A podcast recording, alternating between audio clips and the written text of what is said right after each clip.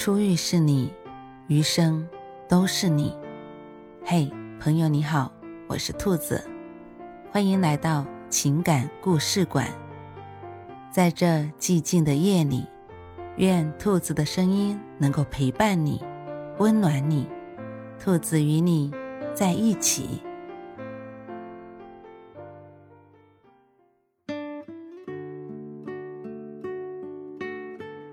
每个人都有一场原味的爱恋。街角的一家奶茶店在装修，隔着玻璃幕墙，凌晨看到了老板，一个穿着工装牛仔裤、戴着宽檐牛仔帽子的男人，背影挺阔得像一棵树，美不胜收。过了几天，凌晨看到奶茶店门口贴出一条招聘启事，他想也没想就去接了黄榜。穿着一件松松垮垮的棉套衫推门而入的时候，听到玻璃门咯吱一响，不轻不重，却在心里荡出一圈一圈柔柔的纹路来。老板在餐台后面头都没有抬，欢迎光临，请问点什么？有几秒钟的时间，凌晨没有回答。老板抬起头来。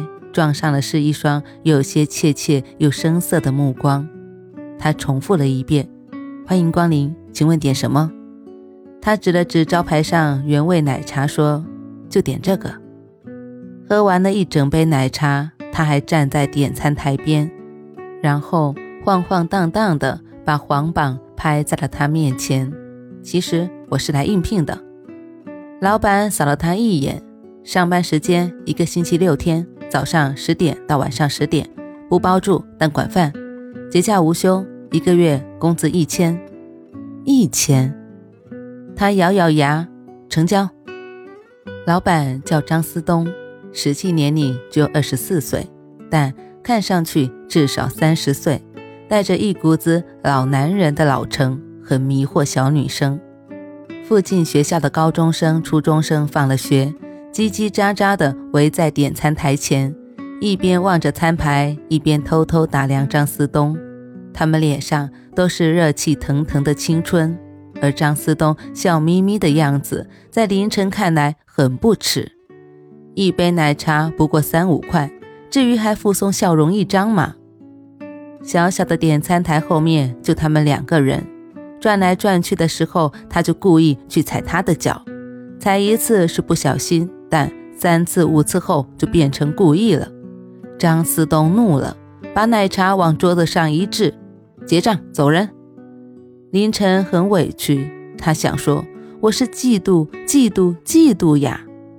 你应该是那种酷酷的人，不应该在一杯奶茶和另一杯奶茶里蹉跎你的笑容。”可是他也知道张思东有足够的理由开除他。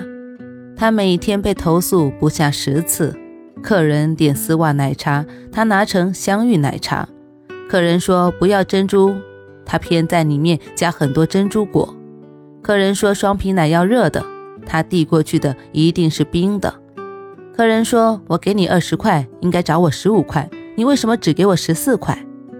林林种种，他实在不是一个好伙计，因为他老板不断给他擦着屁股。实在是忍无可忍了。虽然他用起来很便宜，但论起性价比，他还不值那点工资。刚说要开除他，凌晨的眼泪就下来了。他说：“老板，你不能辞退我，我没钱交房租了。”张思东盯着他看了足足半分钟，愤愤地说了一声：“去收拾桌子。”奶茶店十来个平米，贴着三面墙，放着长桌和高脚凳。客人不多的时候，凌晨会给自己调一杯原味奶茶，坐在玻璃门口，拖着腮帮子，咬着吸管，一边喝奶茶一边晒太阳。张思东说：“该干活了。”他说：“不行，我得晒晒太阳，再不晒太阳我就得枯萎了。”张思东说：“我就没见过你这么矫情的女人。”凌晨说：“我也没见过你这么不怜香惜玉的男人。”那段时间对于凌晨来说挺幸福的，他觉得自己像个老板娘，跟老板打着嘴炮。其实有真正的老板娘的，她叫萌萌，是那种很朦胧的女人，穿雪青缎裙子，长发挂在耳垂后，一遍遍掉下来，她又一遍遍撩起来，那动作风情又性感。凌晨再看看自己的棉套衫，心里很是妒忌。但凌晨就见过她一次，也是在开业后不久，张思东带她来视察。他在一目了然的奶茶店里看了看后，给了四个字评语：挺不错的。其实他根本就没有用心看，整个小店是张思东一个人装修完成的。浅绿色的墙壁，玻璃上的手绘，格子架上的小玩件，装沙冰的小碗小碟，只有凌晨知道他有多在意这个店。他要求地板、餐桌、椅子都要整洁干净。要求每一杯奶茶都要足额足量，要求每一份水果冰都要新鲜的。这不仅仅是一家小店，还是他的事业和希望。但萌萌从来不会来帮忙，他只会打电话过来说他在哪里哪里，让他去接，而他就骑着那辆木兰摩托车赶过去。有天张思东又要去接人的时候，凌晨拦在他面前说。难道你不清楚吗？那个女人根本不爱你，至少不那么爱你。张思东再一次怒了，他说：“你想结账走人吗？”凌晨却把行李搬到了楼上，那其实是张思东的住所。他说：“房东又要加租，他跟房东闹翻了。”张思东的房间里只有一张床，他在床边上打了个地铺，掐妹的笑。大不了我每个月少收两百块工资。张思东是个财迷，咬了咬牙说：“成交。”夜里，张思东起来的时候，忘了床下边还有个人，一脚踩过去，听到一声惨叫，然后他轰然的倒了下去。皎洁的月光照在他们身上，凌晨死死地揽住投怀送抱的他，小胸脯扑通扑通跳得厉害。他说：“你是不是早设计好的？”他脸更红了，说：“不是的，不是的，我只是情不自禁。”张思东用手支撑着的身体软了一下，他的目光凝视着他。他以为他们会接一个缠绵悱恻的吻，但片刻之后，张思东掰开了他的手。那几天，奶茶店里一直都是低气压，张思东一贯的热情也松懈下来了，搞得来奶茶店的学生们都问：“大叔，你是不是失恋了？”凌晨竖着耳朵等回答，张思东却只是笑而不语。张思东接萌萌去了，凌晨自作主张地挂上暂停营业的牌子，他坐在落地玻璃前。看阳光透进来，门口是一条青石板的老街，石板被雨水和时光洗得又干净又平滑，像极了家乡的陋巷。回忆在脑海中翻腾。其实他和张思东是老乡。那一年凌晨去姑姑家做客，是那种筒子楼，公用厨房和卫生间。有天凌晨半夜内急去卫生间，没有找到手电筒，又不想打扰姑姑，就硬着头皮出去了。听到走廊里有脚步声的时候，他吓得毛孔都要竖起来了，惊惧在嗓子里面哆嗦。突然间，一道手电筒的光线晃到了他，干什么的？他怯怯地回答：“我要去小便。”那个人把电筒往前面一指，无不抱怨地说。这大半夜的，想吓死人啊！凌晨的心里扑哧就笑了。原来他在害怕的时候，对方也在害怕。他静静地打着手电筒，走到他身边，那束淡淡晕黄的光，就像长了脚一样，一步一步地走进他的心里。在若干年以后，他想起那个夜晚，也是怦然心动的感觉。他不能进女厕，便把手电筒交到他的手里。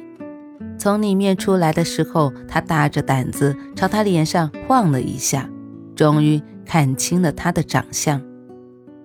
离开姑姑家后不久，那栋筒子楼遭遇了火灾，死了好些人，惨不忍睹。凌晨问起张思东来，知道他父母在那场火灾中去世了。他拿了一些补偿，去了外地的亲戚家。张思东成了凌晨的心结，他很想知道他过得好不好。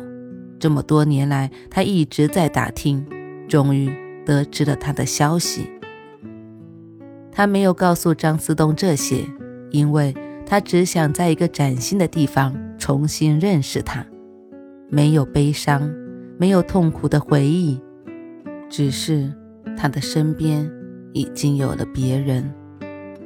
张思东终于还是辞退了他。在他有天半夜醒来，发现身边躺着的人竟然是凌晨的时候，他吓得几乎跌下床去。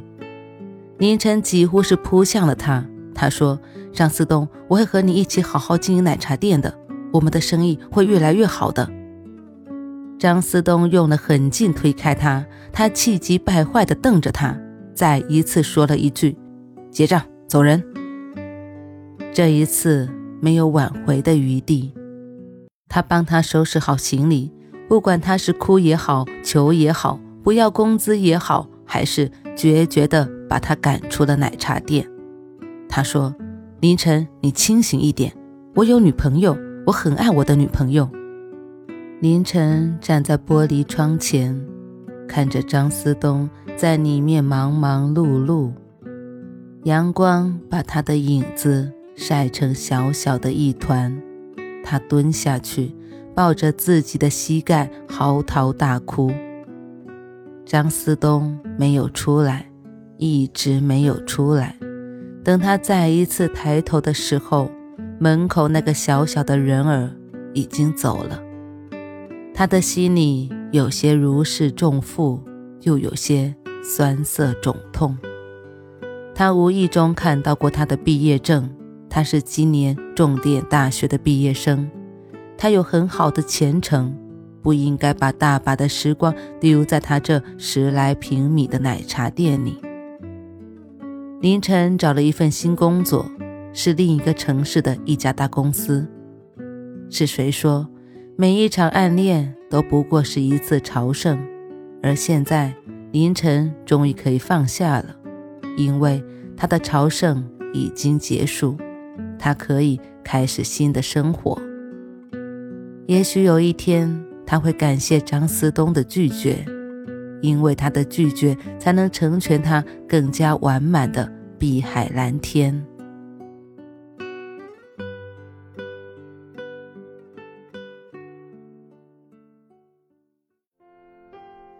晚安，正在听故事的你。如果你还是睡不着。可以来直播间和兔子聊聊天，也许兔子能哄你入眠呢。每晚十点，兔子都会在直播间等你，只为和你道一声晚安，好梦。